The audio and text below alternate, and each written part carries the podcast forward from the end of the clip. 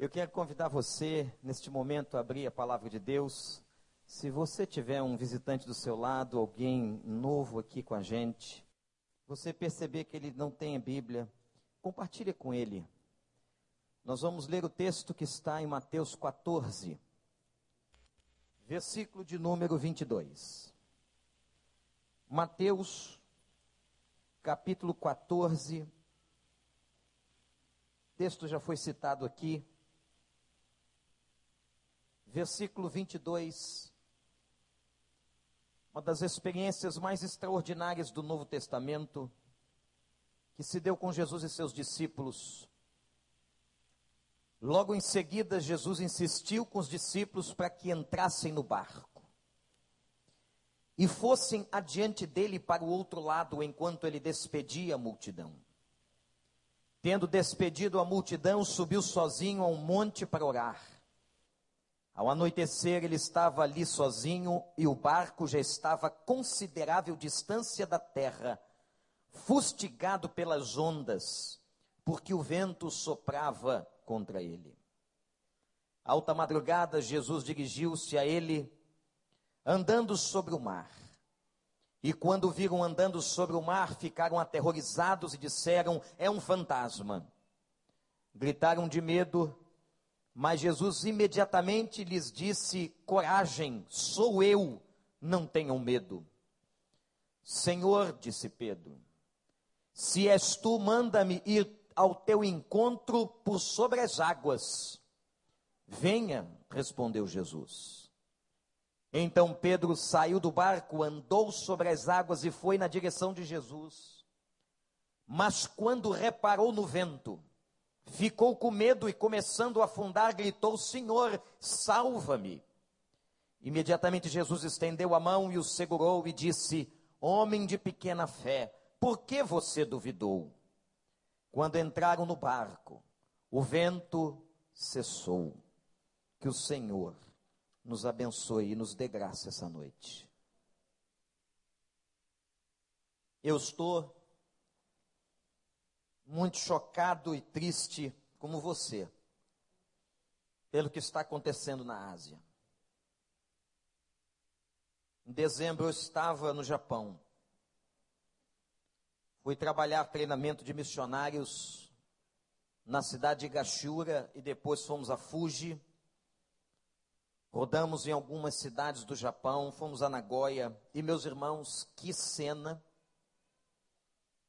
E o que é a tecnologia que nos permite entrar em contato com aquela situação de maneira quase que imediata? O posicionamento das câmeras trouxe imagens e fotografias chocantes. Quando provocado por um terremoto, o tsunami invadiu o aeroporto daquela cidade ao nordeste do Japão um país pequeno, vocês terem uma ideia, o Japão é do tamanho mais ou menos do estado de São Paulo. E tem 130 milhões de habitantes. Portanto, o espaço lá é uma coisa muito séria. Muito séria. As ruas são pequenas, as casas, só quem tem uma casa maior é quem pode pagar muito dinheiro. E quando nós olhamos esta cena, ou estas cenas, durante esta semana, a gente fica impressionado com o que aconteceu. E mais impressionado eu fiquei com um professor da Universidade de Brasília, que dando um depoimento na CBN, ele disse o seguinte: em cada década acontecia um terremoto desta magnitude que agora, por um recálculo, chega ao grau 9 na escala. Mas só nos últimos 10 anos nós tivemos quatro. E ele fez uma afirmação, meus irmãos, interessante, que disse assim: está acontecendo alguma coisa na crosta terrestre a própria ciência está percebendo que alguma coisa está acontecendo e que a ciência não tem competência de dar conta. Dizem que só numa aldeia ao norte tem mais ou menos 10 mil pessoas desaparecidas. E meus irmãos, se o Japão não tivesse, é um negócio, aquele país é um negócio monumental, as pontes da cidade têm amortecedores. As casas, as estruturas são construídas, preparadas para terremoto. Se isso não tivesse acontecido, se nós não tivéssemos essa estrutura ali, a desgraça seria muito maior. Perguntei algumas pessoas o que, que mais impressionou você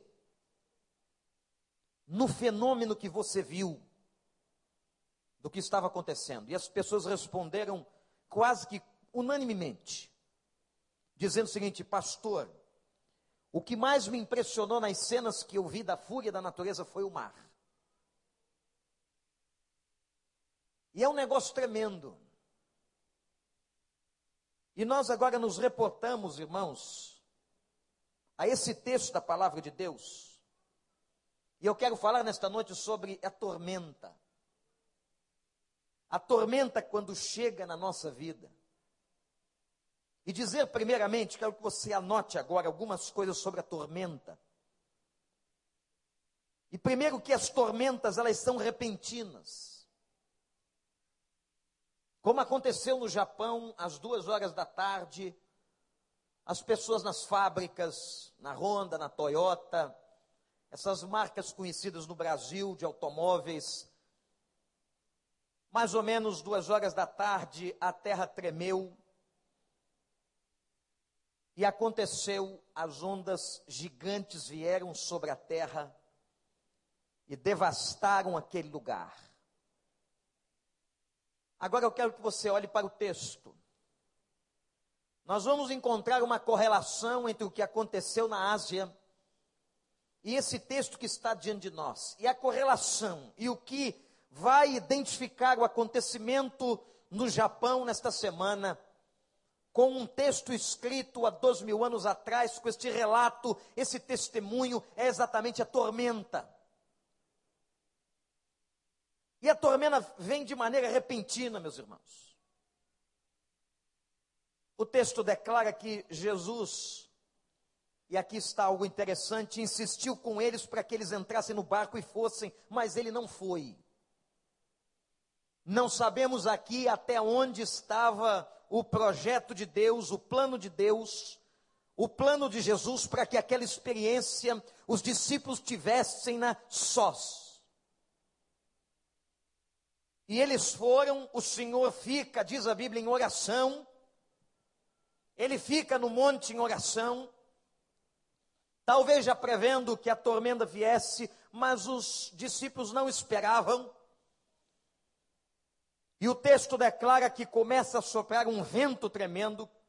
Quem conhece a geografia do Mar da Galileia sabe que nas laterais grandes montanhas fazem com que um vento tremendo seja encanado ali. E vez por outra aquele mar que é tranquilo se transforma num mar revolto e ondas eram tão grandes naquele momento, meus irmãos, que os pescadores que estavam no barco tiveram medo e pavor. Olha, eu vou te dizer uma coisa: para pescador ter medo de mar. Eu não sei se você já passou uma tormenta num barco ou num navio, mas é uma das coisas mais espetaculares que uma pessoa pode passar e uma coisa pavorosa. Eu estava num estreito na Turquia quando o mar entrou em revolta e o barco, o navio levava ônibus e carros na parte de baixo e passageiros na parte de cima. Eu me lembro que um senhor disse para nós assim: Eu não vou, vou ficar no ônibus dormindo. E naquela tarde, para a noite, a tormenta chegou, as ondas cobriam os carros do navio. E o homem estava lá dentro.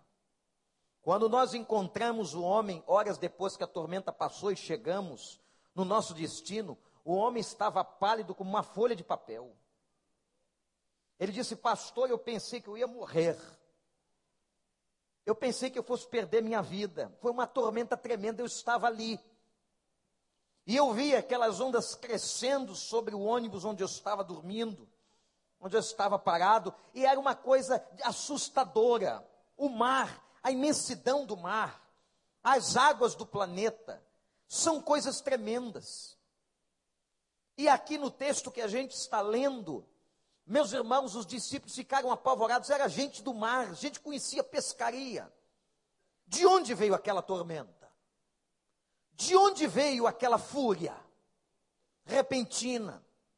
E diz o texto algo interessante que os discípulos, mediante aquele fato, aquela cena, aquela circunstância, conhecedores do mar, eles tinham uma única alternativa. Presta atenção e olha para cá. Eles tinham que remar. E eles começaram a remar, remar, a remar, de qualquer maneira, a usar todas as suas forças, até que o texto vai declarar que eles estavam cansados de remar. Interessante que esta passagem aparece em outros evangelhos. E é Marcos, no capítulo 6. Nós lemos aqui o evangelho de Mateus. Mas Marcos, capítulo 6, na mesma passagem, diz que eles lutaram com todas as forças contra aquela tormenta, mas se cansaram. E Deus, quando me mostrou, irmãos, aquela experiência hoje, que se deu nesses dias no Japão, e ao olhar esse texto, eu fiquei pensando que assim vêm as tormentas na nossa vida. As tormentas são repentinas. E às vezes nós estamos tentando, e você está tentando vencê-las com a sua própria força. Você está tentando remar. E nós ficamos perguntando, olhando para os problemas da nossa vida, para as coisas que acontecem, de onde vêm essas tormentas? Por que, que elas estão acontecendo? De onde vêm estas coisas? Quem é culpado? Será que é um culpado para isso que está acontecendo na minha vida, na sua vida? Esse vento forte que bate contra nós, e de repente a gente, sem esperar, a tormenta repentina chega na nossa casa. A tormenta repentina, meus irmãos e irmãs, chega na nossa saúde. A tormenta repentina chega nos nossos relacionamentos. A tormenta repentina chega no nosso trabalho. Quantas tormentas vêm atormentando a nossa vida, nos fazendo entrar em crise e perguntar a Deus e perguntar às pessoas por que, que isso está acontecendo. Quanta tormenta você talvez esteja vivendo nos dias de hoje. E talvez você esteja com a narrativa de Marcos cansado de remar, cansado de lutar, cansado de ir contra a tormenta, e você vai perdendo as suas forças, e você não consegue mais, a sua energia está se esgotando, os seus músculos estão cansando, as suas veias emocionais estão ficando estafadas, e você paralisa, e você não sabe mais o que fazer. É neste momento, meus irmãos, que chega o ponto desespero da vida humana. Mas vem o segundo momento nesse texto, que eu quero chamar a sua atenção, que é quando Jesus ele vê as tormentas.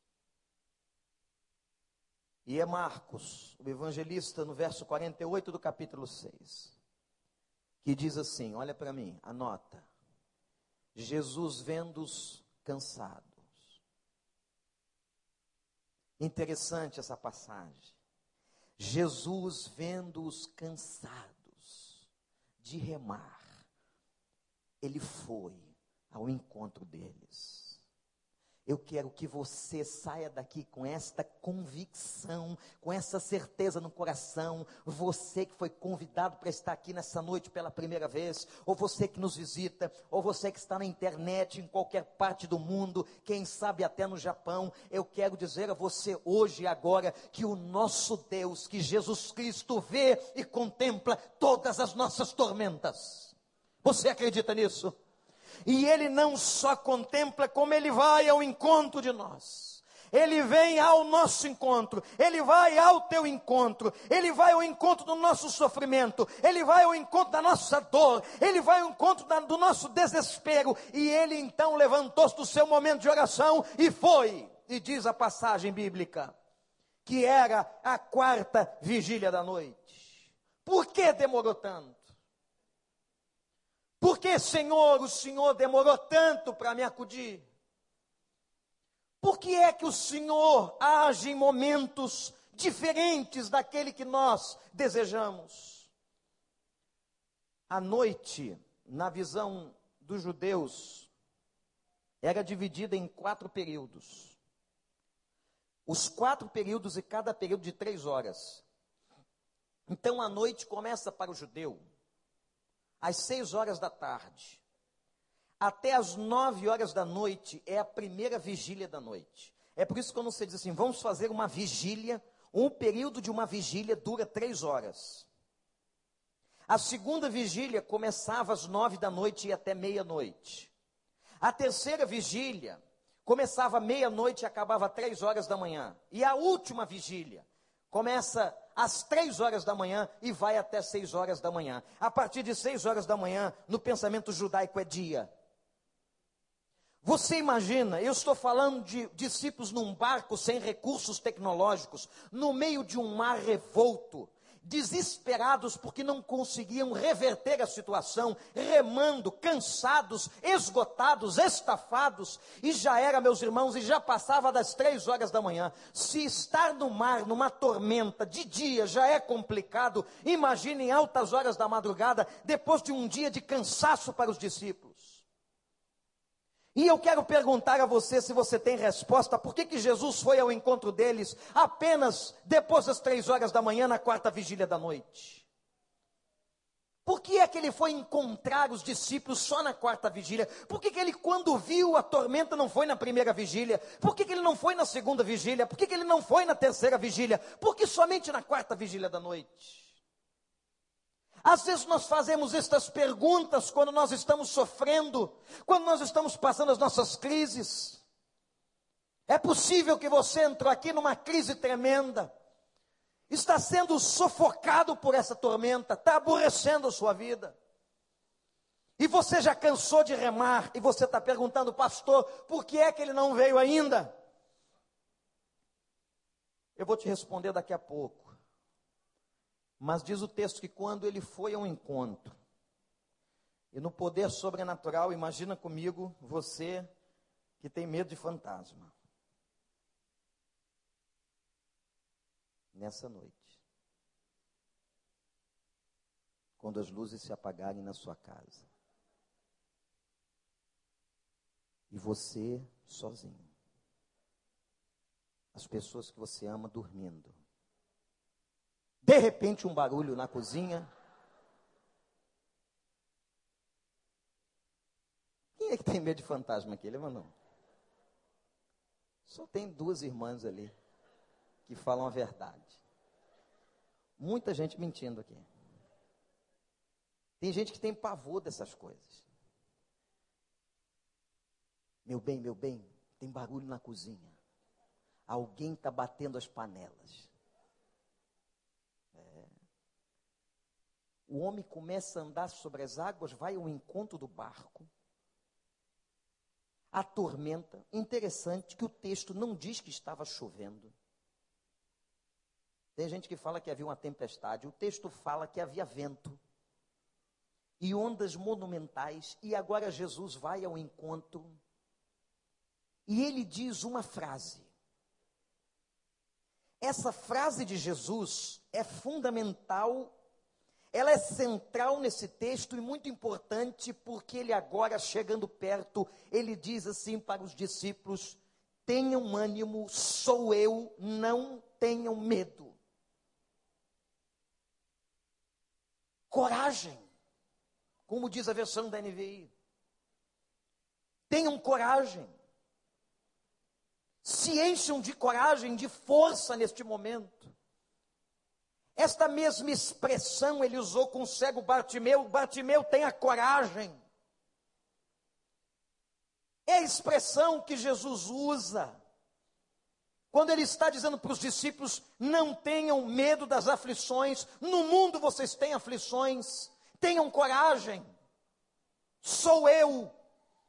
E essa expressão sou eu, uma identificação, uma identidade apresentada por Jesus, é a expressão de Jesus: Eu estou aqui com vocês, eu sou todo-poderoso, eu sou o filho do Deus Altíssimo, eu sou a promessa, eu vim acudir vocês. E ele termina dizendo: Não tenham medo, que consolação. no meio daquela tormenta, no meio daquela crise, no meio de uma natureza em fúria, no meio de muito sofrimento, de dor, de perigo de morte, quando a sombra da morte passava perto deles, eles então escutam esta frase: tenham coragem, sou eu, não tenham medo, louvado seja o nome de Deus.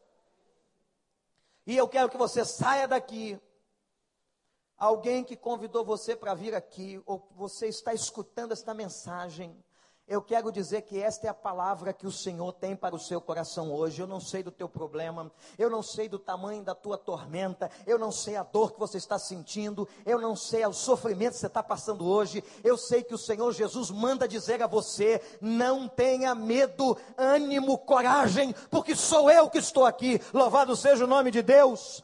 Ele vai ao encontro das nossas necessidades, Ele vai ao encontro do nosso sofrimento, Ele vai ao encontro da gente na hora da tormenta, na quarta vigília da noite.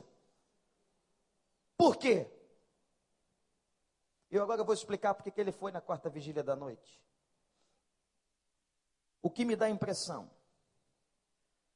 são três respostas do porquê que ele foi só na quarta vigília da noite. Quem sabe que essas respostas não satisfazem seu coração, Deus não fala com você.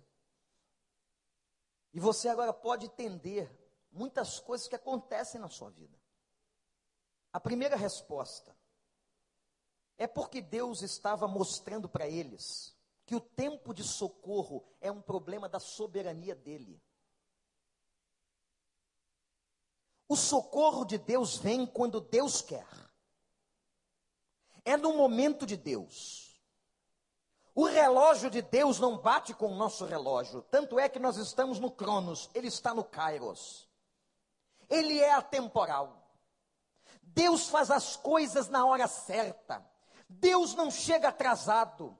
Deus age no tempo próprio. Quando ele enviou um Jesus, a palavra bíblica diz que ele veio na plenitude dos tempos, ele veio na hora certa. Eu quero que você entenda que Jesus atua na sua vida na hora certa que tem que ser a atuação de Deus, no momento exato que a atuação de Deus tem que vir sobre você. O Senhor atua de acordo com a sua soberania. Segunda resposta: por que na quarta vigília da noite? Porque ele estava mostrando que a vitória vinha dele e não das forças humanas.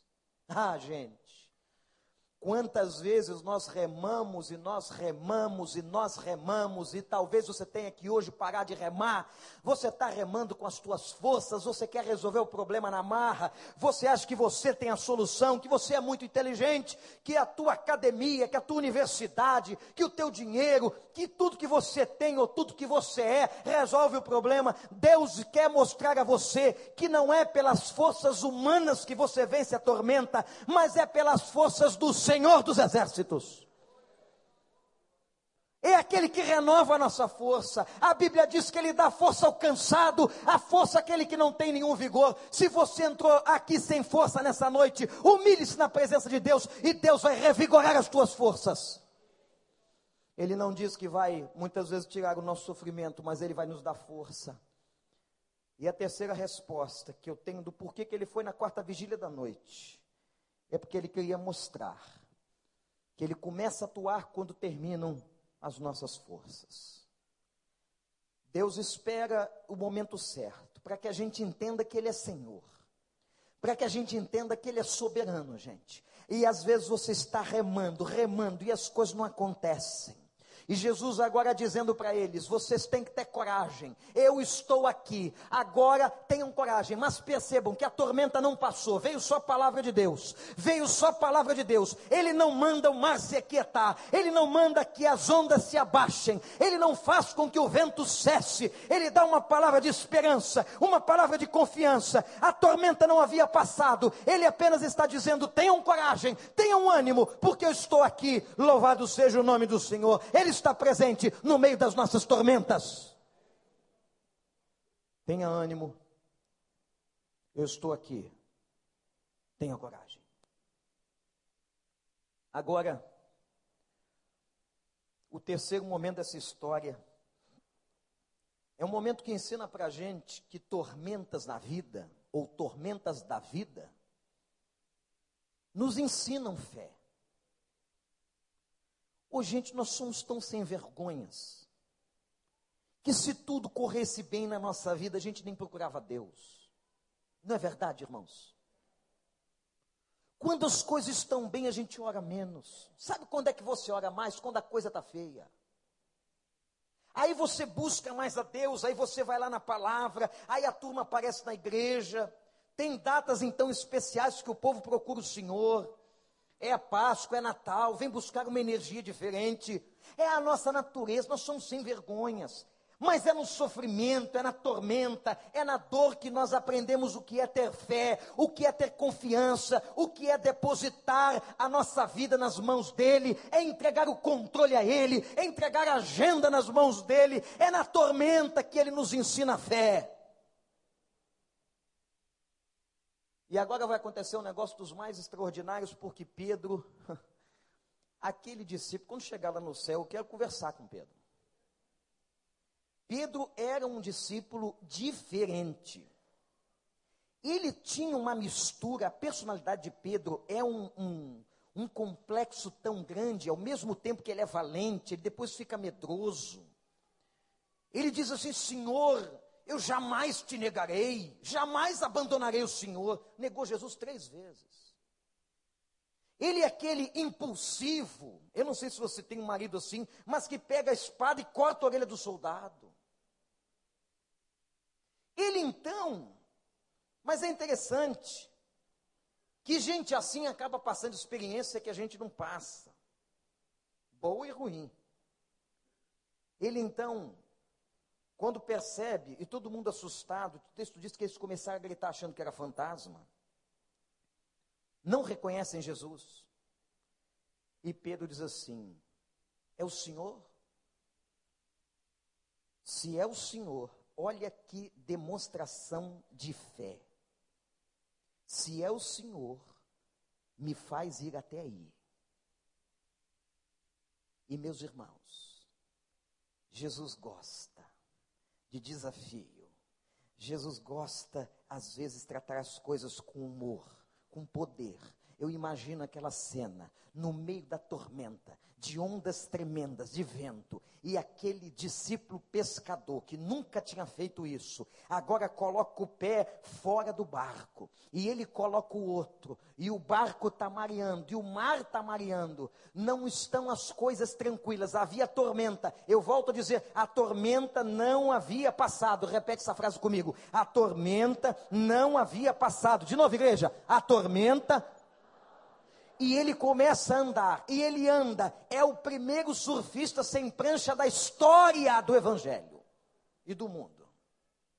E ele vai andando sobre as águas, não sabendo quanto tempo, mas o texto diz que de repente ele atentou à força do vento. Percebam que ele desfoca. O foco estava em Jesus. Senhor, se é o Senhor, eu quero ir até aí. Ato de fé, ato de confiança. Ele ouve a autorização de Jesus. Ele coloca o primeiro pé no mar. Ele coloca o segundo pé no mar. Ele começa a caminhar sobre o mar. Mas de repente ele desfoca. Ele começa a trocar o eixo de confiança. E ele atenta na força do vento.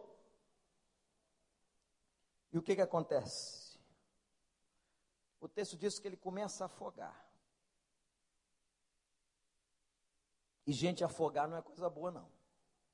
Foi o Franco ou foi o Gilberto que quem já, perguntou quem já se afogou?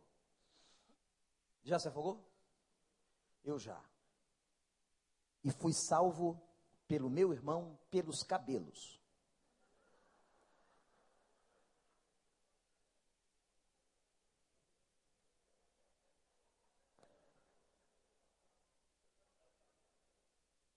Naquela época era possível isso acontecer dia do meu aniversário. Olha que dia difícil para morrer. Vamos atravessar uma vala para chegar a um banco de areia. Começamos a nadar, eu desfoquei o alvo. Quando eu percebi, todos os colegas nadavam na direção certa, eu estava na direção errada, comecei a cansar. Meu irmão, que nadava muito mais do que eu, voltou. E quando ele percebeu que eu estava afogando, me puxou pelos cabelos. Me salvou a vida. Eu imagino Pedro naquele momento, com todo o seu treino de mar, conhecia, nadava. Tem um texto que diz que quando ele se emocionou vendo Jesus perto dele, ou chegando na praia, ele se joga e começa a nadar, e nadou muito.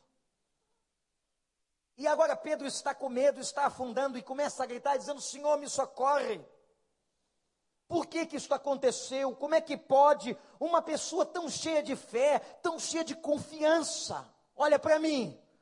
Sabe por que, que pode isso acontecer na vida de alguém que tem tanta fé e confiança? Porque ela desfoca. Se você tira os olhos de Jesus, se você para de confiar em Jesus, se você coloca a tua confiança em outra coisa, você começa a afundar.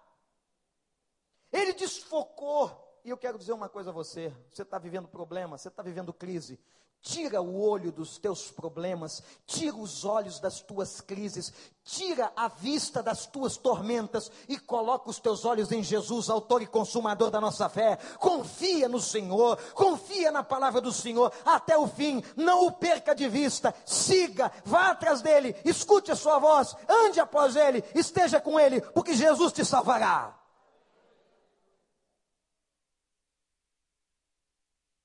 E Jesus então vai levantar ele. Diz o texto que ele dá a mão. Quando a gente não tem a mão de ninguém, surge a mão do Senhor. Na verdade, Cláudia. Na verdade, Marcos. E a mão do Senhor nos traz para cima. Ele clamou por socorro. A tormenta ensinou a Pedro a crer. Jesus perguntou para ele, Pedro, por que que você duvida?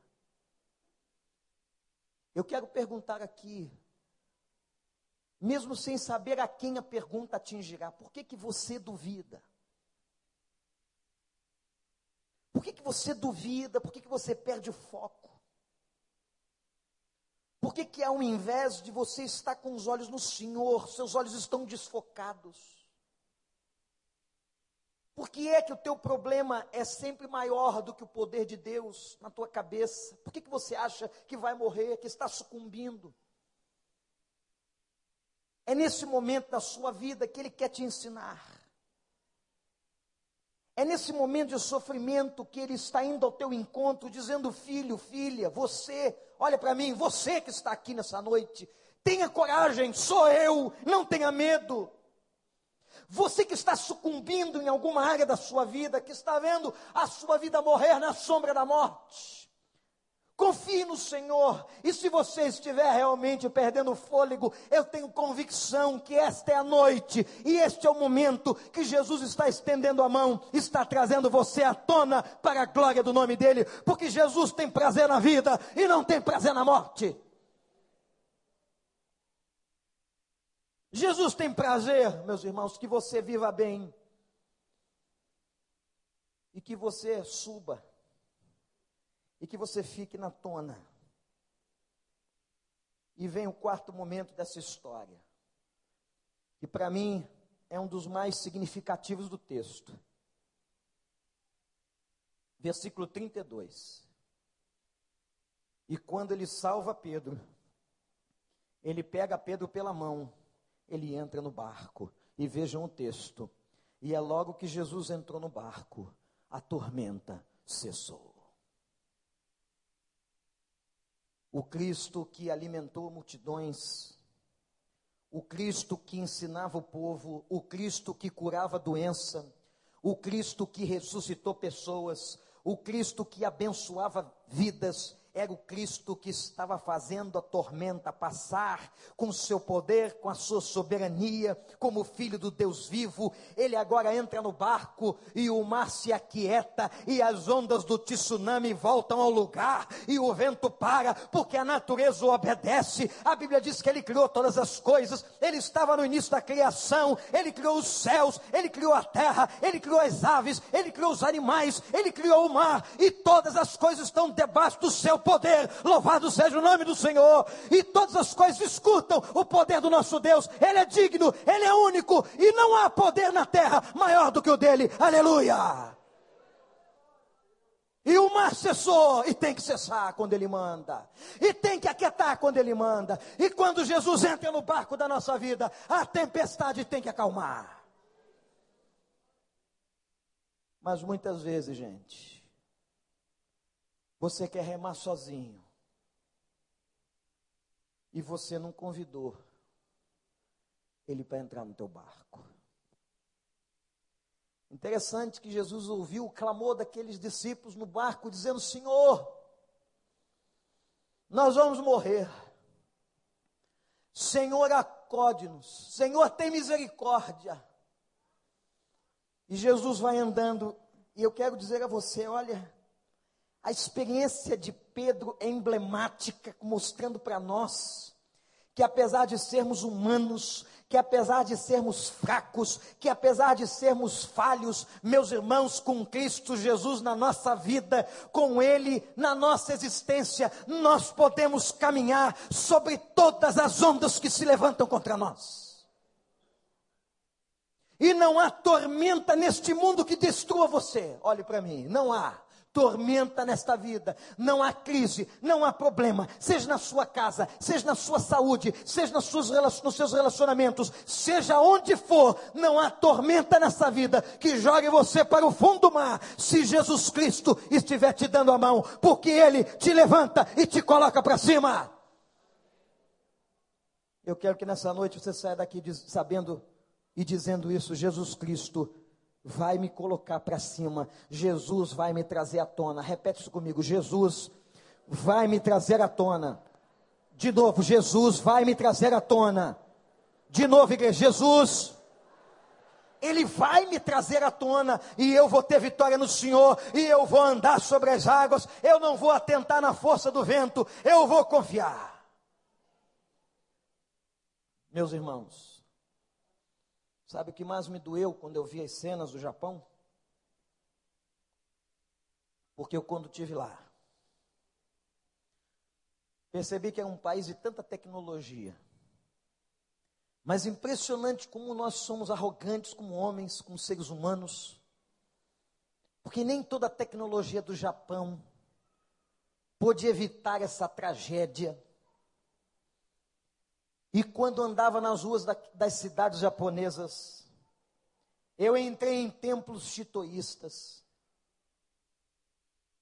E o shintoísmo, como uma religião de séculos e séculos, pregando filosofias, mas não pode trazer o japonês para a tona. Eu fui também a templos budistas para conhecer os monges. E os budistas não podem vir à tona porque Buda não pode trazê-los. E tão pouca gente naquela terra conhece Jesus e quer a Jesus. Eles confiam nos carros. Eles confiam nos motores da Honda. Eles confiam na Toyota. Eles confiam nas máquinas. O maior shopping de eletrônicos do mundo está em Tóquio. O segundo está em Nagoya. Eles confiam nessas coisas, mas eles não confiam em Jesus. E é por isso que talvez muitos não podem vir à tona. E Deus está falando com o mundo. Deus, em cada tragédia, em cada catástrofe, Ele está falando com o planeta. Ele está falando com o teu coração. Ele está falando com o meu coração, Ele está dizendo a todos nós: eu quero entrar no teu barco, eu quero entrar na tua vida, eu quero que você tenha fé, que você creia além das coisas materiais, que você deixe eu controlar você, eu trazer você para cima, porque eu vou dar fim e dar fim a todas as tormentas que estão atormentando a tua existência, e eu vou te trazer paz, assim como aquele mar aquietou, o Senhor pode aquietar o teu coração e te trazer paz em nome de. Jesus. Tem muita gente com o coração atormentado. As ondas dentro de você estão subindo altas. Tsunamis emocionais. Tem prédios ruindo, coisas que você construiu ruindo. E no meio da tormenta, o Senhor está com a mão dizendo para você: vem, Eu quero te trazer para cima. Não tenha medo. Tenha coragem. Anime-se. Eu estou aqui. Jesus está aqui.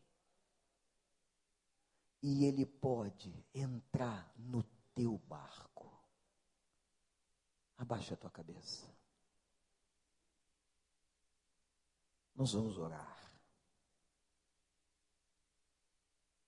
Neste momento, eu queria que você não pensasse em nenhuma outra coisa, a não ser na sua vida.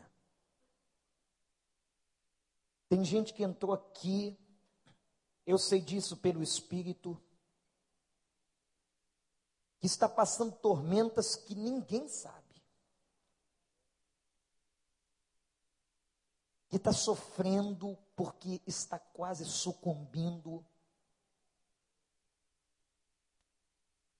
Mas o Senhor, que cessa os mares e as tormentas, está aqui. E Ele quer entrar no teu barco agora. Ele está com as mãos estendidas, dizendo: Vem, eu vou te trazer à tona. Você que está em casa na internet, eu quero dizer a você que Jesus está aí. Ele está com as mãos estendidas diante de você. E talvez nessa noite nós precisemos, você precisa dizer: Pai, entra no barco da minha vida. Entra, Senhor. Entra porque a tormenta está pesada. Entra porque as águas estão sufocando. Entra, Senhor. Entra, Senhor. Quem nessa noite gostaria de dizer isso para Deus, diga. Diga. Entra, Senhor. Entra no meu barco. Tem tormenta no meu casamento, na minha casa. Entra, Senhor. Tem tormenta na minha vida, Senhor. Eu não sei mais o que fazer. Entra, Senhor. Entra, porque quando entrares o mar vai cessar sua fúria. Porque o Senhor vai estar conosco. Entra, Senhor. Entra. Quantos nessa noite, de olhos fechados, cabeça baixa, querem fazer esta oração e pedir, Pai, entra entra no meu barco. Eu quero orar por você. Levante a sua mão onde você estiver, se você quer isso. Você quer que Jesus entre no seu barco? Levanta bem alto a sua mão, graças a Deus, graças a Deus. Levanta a sua mão bem alto, louvado seja o nome do Senhor. Quanta gente lá atrás, aqui à direita, à esquerda, lá, lá embaixo. Deus abençoe, Deus abençoe, Deus abençoe. Glorificado seja o nome do Senhor. Quem gostaria de dizer, Pai, entra no meu barco, eu preciso, estou precisando do Senhor. A tormenta está grande, venha cessar a fúria do mar contra a minha vida. Entra, Senhor, entra em nome de Jesus, Pai. Nós vamos adorar ao Senhor. Vamos lá, Gilberto. Nós vamos estar cantando a canção que cantamos há pouco, que é exatamente a experiência desta passagem de andar sobre as águas. E que você possa confiar. Eu quero convidar a igreja agora que se coloque de pé onde estiver. Neste momento tão sério, adoremos o Senhor. Este momento que Deus está falando conosco agora. E eu quero fazer um desafio e um convite neste momento a todas as pessoas. Atenção. A todas as pessoas que levantaram suas mãos e que estão querendo que Jesus entre no seu barco, na sua vida. Eu quero que você venha aqui ao altar de Deus. Os pastores da igreja vão clamar por sua vida. Podem vir, todos que levantaram suas mãos, lá à minha direita, muita gente, aqui no centro, aqui à minha esquerda, podem vir. Vamos cantar, irmão Gilberto. Vamos cantar, igreja. Momento importante de adoração, de entrega ao Senhor. Você que quer que ele entre no seu barco, venha, chegue para cá, venha. Vem você, mulher, vem homem, vem casal, graças a Deus. Vem, sai de onde você estiver. E diga: Senhor, eu preciso que o Senhor entre no meu barco. Eu estou no meio de uma tormenta. Pai, socorre a minha vida. Tu és o meu abrigo, tu és o meu abrigo, Senhor. Vem, vem, graças a Deus. Graças a Deus, vem, vem mesmo. Vem correndo para Jesus. Vem, vem. Isso, isso, graças a Deus. Vem. Deus está falando com você. Graças a Deus, está faltando você aqui. Está faltando você. É contigo que o Espírito Santo está falando. Essa ardência no coração. Isso vem. Graças a Deus. Graças a Deus. Vem. Vem, você estará, estará dizendo com esse gesto: Entra, Senhor, no meu barco. Entra e faz cessar a tempestade. Vem, em nome de Jesus. Vem.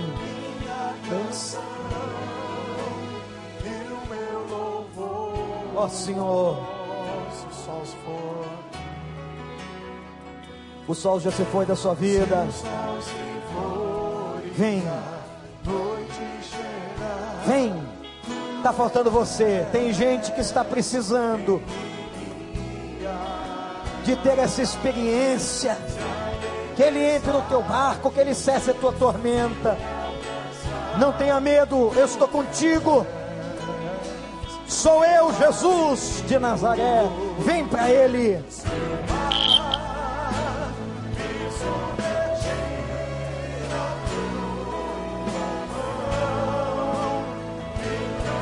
Vem.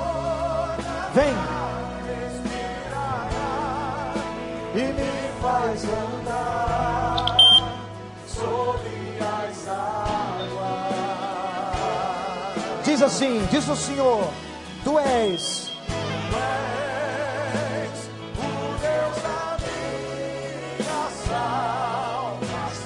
É só Ele que salva.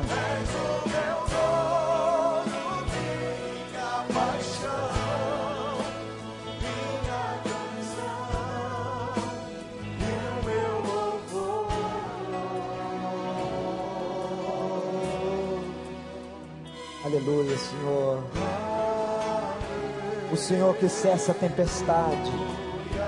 O Senhor destrói os tsunamis. Glorifica o Senhor, igreja.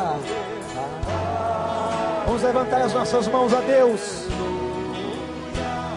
Todo o povo do Senhor, com as mãos para cima, num gesto de rendição. Aleluia!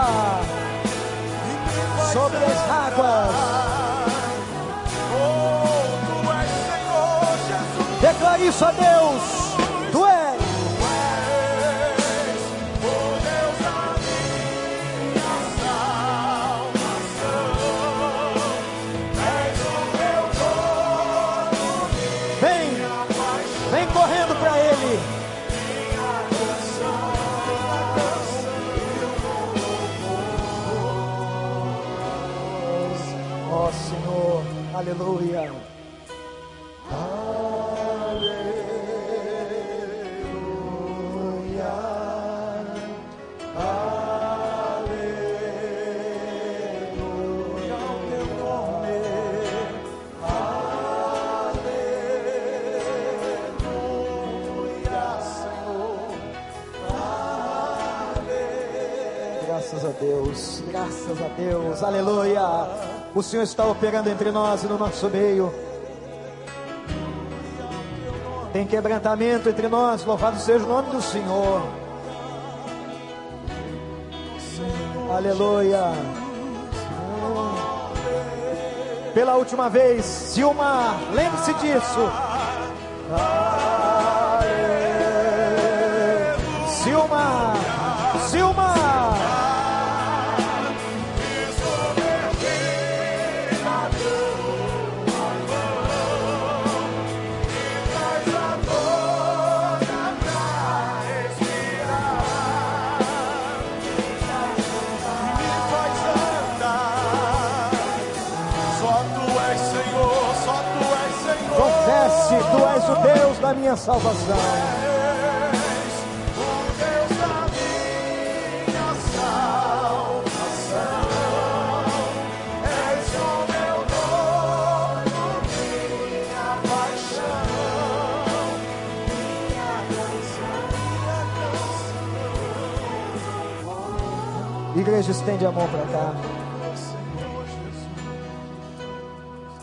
Eu vou pedir que todos que vieram aqui orem comigo no coração. Pai de amor, louvado seja o teu nome por essa noite. Nós te louvamos, Senhor, pela tua presença, pela presença do teu Espírito no nosso meio. Ó oh, Deus, obrigado pela tua palavra que se faz nova. Quantas vezes já lemos esse texto, Senhor, mas hoje ele se tornou novo no nosso coração. Ele arde na nossa alma. Quanta gente aqui na frente passando tsunamis na vida terremotos que estão abalando as estruturas da sua vida. Ó oh Deus, mas elas agora estão confessando, elas estão clamando, elas estão pedindo a tua presença. Eu te suplico em nome de Jesus, entra no barco dessas pessoas agora, Pai. Faz uma revolução e aquieta o mar de suas vidas, Senhor. Aquieta as tormentas. Ó oh Deus, que o Senhor possa agora fazer com que o coração dessas pessoas se aquietem na tua presença e que elas ouçam a tua voz dizendo: tenham bom ânimo, tenham coragem, não tenham medo, eu sou contigo, eu estarei com a tua vida todos os momentos em que você viver. Ó oh, Pai, sussurra com teu Espírito Santo essas promessas no coração delas, em nome de Jesus. Pai, enxuga dos olhos as lágrimas daqueles que choram, daqueles que estão aqui, ó Pai, quebrantados, sofrendo porque muitos, Senhor, já tiveram as águas do tsunami invadindo suas casas. Eu te peço, Pai, restaure essas famílias, restaure essas casas, restaure essas vidas, restaura esses filhos. Ó oh, Deus, opera com poder e graça no meio deste povo. Nós queremos entregá-los, Senhor, entregá-los a todos que estão aqui na frente, no teu altar, em nome de Jesus em nome de Jesus. Amém, amém. Olhem para cá, vocês que vieram aqui. Deus abençoe a sua vida. Vocês estão aqui porque o Senhor tocou o coração de vocês com essa palavra. Essa palavra é de Deus. E eu quero que vocês confiem que nós queremos cuidar de vocês. A gente queria ter o seu nome, orar por você, orar com você a gente quer te dar uma Bíblia de presente, se você não tem, para ajudar a sua vida espiritual. Nós temos aqui ao lado do templo uma sala preparada para isso. Eu vou pedir que vocês todos que vieram aqui, por um minuto, possam sair por aqui e chegar até aquela sala. Se tem parentes deles aqui, podem ir junto, não há problema.